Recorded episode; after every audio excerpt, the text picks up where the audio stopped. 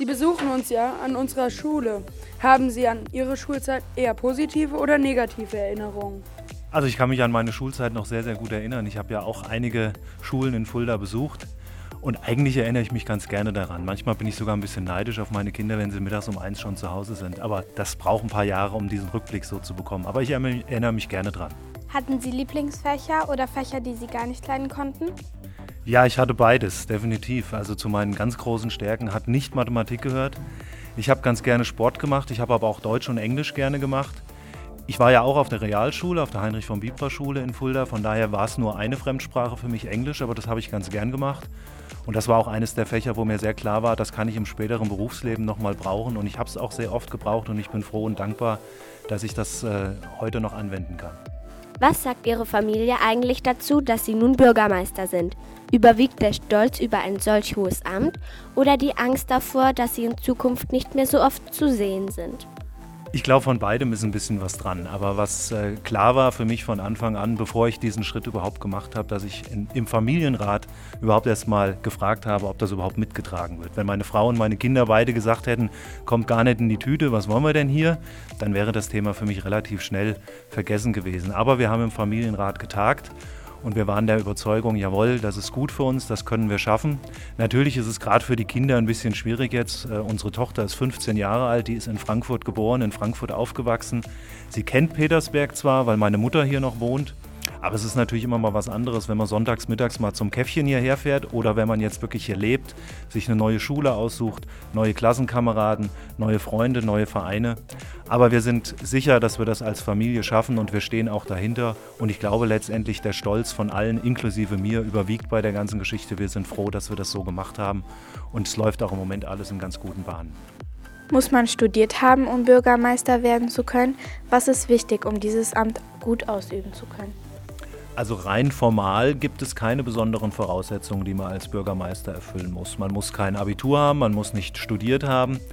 Ähm, aber ich sage mal so, eine gewisse Lebenserfahrung schadet sicherlich nicht bei der ganzen Geschichte. Ich habe mir immer wieder auf die Fahne geschrieben äh, und habe mich gefragt, was wollen denn die Bürgerinnen und Bürger in Petersberg als Bürgermeister sehen? Was wollen sie haben? Sie wollen den Bürgermeister zum Anfassen, wobei ich Anfassen da nicht zu wörtlich gesehen haben möchte.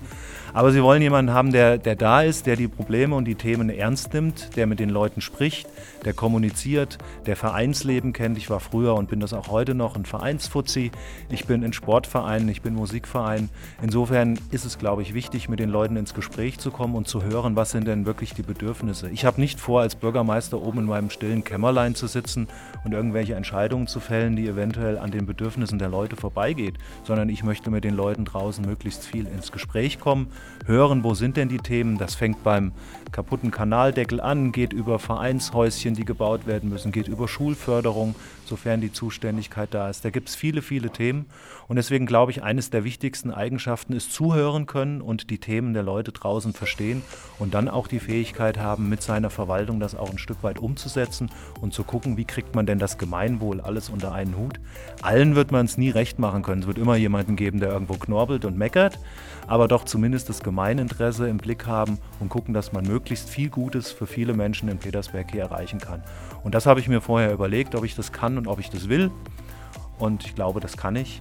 Und insofern starte ich ab 1.3. damit. Wie haben Sie die Zeit im Wahlkampf erlebt? Waren Sie froh, als sie endlich vorbei war?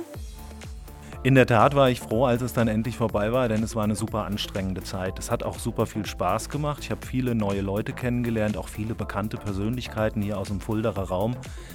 Aber es war eine anstrengende Zeit, zumal ich ja die, die Situation habe, äh, dass ich noch in Frankfurt oder in der Nähe von Frankfurt mit meiner Familie wohne und dann sehr oft nach meinem Job in Frankfurt, der immer so bis fünf, halb sechs abends geht, mich dann ins Auto gesetzt habe, hier nach Petersberg gefahren bin. Dann war ich um halb sieben, sieben hier, habe meine Termine abgespult bis um zehn, habe mich dann wieder ins Auto gesetzt, war dann um halb zwölf in Frankfurt, bin umgefallen und lag im Bett.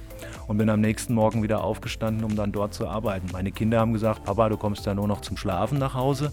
Da hatten sie an der einen oder anderen Stelle nicht Unrecht. Deswegen, das ist nicht so, wie ich mir Familienleben vorstelle. Also es war eine anstrengende Zeit. Ich war mir aber auch klar, dass ich das bringen muss. Denn der Bürgermeister wird ja, wie ihr sicherlich wisst, vom Volk gewählt. Das heißt von allen Bürgern und Bürgern, die in Petersberg wohnen. Deswegen war es mir wichtig, möglichst viel Präsenz zu zeigen, auf Festchen zu sein und ansprechbar zu sein. Das, was ich eben schon sagte, ansprechbar für die Leute. Und da muss, das kann man eben nur vor Ort machen. Insofern, es war ein halbes Jahr wirklich schwierige Zeit. Ich bin über 13.000 Kilometer mit dem Auto gefahren, immer nur Frankfurt-Petersberg, Frankfurt-Petersberg. Und als dann der Wahlabend war, war ich auch sehr aufgeregt und äh, war dann sehr froh, dass das Ergebnis so gelaufen ist, wie es war. Und dann sind mehr als ein Stein äh, oder mehrere Steine von meinem Herzen gefallen, dass das dann endlich jetzt rum ist und dass man sich jetzt wieder ein bisschen auf die anderen Dinge konzentrieren kann. In der siebten Klasse steht das Thema Leben in der Gemeinde auf dem Plan. Da wäre ein, ein Rathausbesuch natürlich wunderbar. Wäre mit Ihnen als Rathauschef so etwas denkbar? Logo. Also das können wir auf jeden Fall machen. Ich denke, das äh, steigert ja auch ein Stück weit die Transparenz. Ich kann euch mal zeigen, wie so ein Bürgermeister arbeitet und die Verwaltung. Habe ich großes Interesse dran, können wir natürlich sehr gerne machen. Warum wollten Sie gerne Bürgermeister von Petersberg werden? War es schon ein Kindheitstraum von Ihnen, in die Politik zu gehen? Nicht wirklich. Von Politik habe ich äh, nicht als Kind geträumt, ganz sicherlich nicht. Und ich habe auch in meinem Wahlkampf immer wieder betont, es ist mir nicht wichtig, irgendwo Bürgermeister zu werden. Für mich war es wichtig, Bürgermeister von Petersberg zu werden. Denn ich bin ein Petersberger Bub, ich bin in Fulda geboren, ich bin hier in Petersberg aufgewachsen, ich kenne natürlich auch die Schule hier, ich kenne die Umgebung, wir sind hier früher um Rauschenberg gezogen. Insofern ist es für mich eine sehr, sehr gute Gelegenheit gewesen, wieder zurück in die Heimat zu kommen. Ich war jetzt fast 25 Jahre in Frankfurt und Rhein-Main. Ich habe da viel gesehen, was schön war. Ich habe aber auch viel gesehen, was nicht so schön war. Und von daher freue ich mich jetzt einfach drauf, wieder zurück in die Heimat zu kommen. Meine Mutter freut sich natürlich auch, wenn der Bub wieder nach Hause kommt. Und insofern ist das jetzt für mich so ein Kreis, der sich schließt. Ich habe ja früher bei der Gemeindeverwaltung Petersberg in der Tat meine Lehre angefangen, erstes Lehrjahr vor über 30 Jahren. Und jetzt dort als Chef der Verwaltung zurückzukommen, das hat schon einen besonderen Charme, das macht mir Spaß. Und da freue ich mich auch drauf. Deswegen, es ist die Heimat. Es ist nicht unbedingt der Posten. Natürlich ist das auch eine verantwortungsvolle Aufgabe, der ich mich stellen möchte. Aber diese Kombination aus Politik, Verwaltung und Heimat. Das ist das, was meine Entscheidung damals äh, beeinflusst hat. Und das ist auch heute noch so. Und ich freue mich da sehr drauf, dass es jetzt endlich bald soweit ist. Was halten Sie von Neuwahlen, die wohl sehr wahrscheinlich sind? Ist das eine gute Lösung? Ja, ein Stück weit hatte ich es ja erwähnt. Eben, ähm, ich äh, persönlich bin der Auffassung, wir sollten Neuwahlen vermeiden.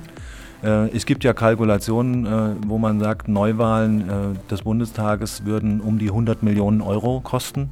Das ist natürlich eine Menge Geld. Es ähm, gibt andere, die sagen, naja, das sind die Kosten der Demokratie, da müssen wir durch. Wenn es so kommt und der Bundespräsident hier auch keine Möglichkeit der Einigung findet, dann wird es sicherlich so kommen. Dann sind das die Demokratiekosten, die wir, die wir dann zu tragen haben. Aber ich hoffe, dass wir es vermeiden können, dass wir Koalitionsgespräche fortsetzen können und dass man doch noch darum, darum herumkommt. Wir nehmen momentan an einem Zeitungsprojekt teil und lesen regelmäßig die Fuldaer Zeitung mit unserer Klasse. Lesen Sie, lesen Sie lieber Zeitung oder informieren Sie sich im Internet? Ich mache beides, wobei ich, äh, trotzdem ich den digitalen Medien nicht abgeneigt bin, so ein Stückchen Papier, Zeitung finde ich schon auch noch immer klasse. Und wir haben sowohl in Frankfurt ähm, als auch hier äh, eine Papierform der Fuldaer Zeitung abonniert oder beziehungsweise werden das hier für die Fuldaer Zeitung machen. Ich habe gerade letzte Woche habe ich mit meiner Frau gesprochen, sag ich, was machen wir mit der Fuldaer Zeitung? Online als E-Paper oder Papier? Sagt sie, nee, wir machen das schön Papier, morgens Briefkasten gehen, Zeitung rausholen, Frühstück, aufschlagen. Also insofern die Zeitungslektüre gehört für mich dazu, schon seit vielen, vielen Jahren. Früher die Fuldaer Zeitung, dann viele Jahre jetzt eben die Frankfurter Papiere. Aber ich werde zur Fuldaer Zeitung zurückkehren. Aber trotzdem gehört für mich das Internet natürlich auch als Informationsmedium dazu, ist einfach an der einen oder anderen Stelle mal schneller. Man kann doch ein bisschen schneller an die Informationen drankommen.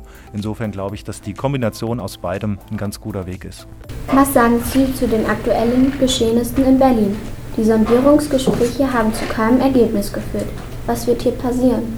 Tja, wenn ich, wenn ich diese Glaskugel hätte, wäre ich wahrscheinlich nicht Bürgermeister von Petersberg geworden. Ähm, es ist in der Tat eine relativ verfahrene Situation. Ich finde es schade, ohne jetzt da irgendjemand dem schwarzen Peter schon in die Schuhe schieben zu wollen. Ich war bei den Sondierungsgesprächen nicht dabei. Letztendlich kann ich mir darüber äh, nur ein, ein äh, geringes Urteil erlauben. Ich finde es aber schade, wie mit dem Bürgerauftrag umgegangen wird, denn die Leute wurden gewählt, die Parteien wurden gewählt mit den Prozentzahlen. Ähm, und äh, ich denke, da sollten jetzt persönliche Befindlichkeiten ein Stück zurückstecken. Politik bedeutet immer Kompromissbereitschaft. Natürlich finde ich es auch gut, wenn man seine Kompromissbereitschaft nicht überstrapaziert, sondern auch zu den Themen steht, mit denen man im Wahlkampf angetreten ist.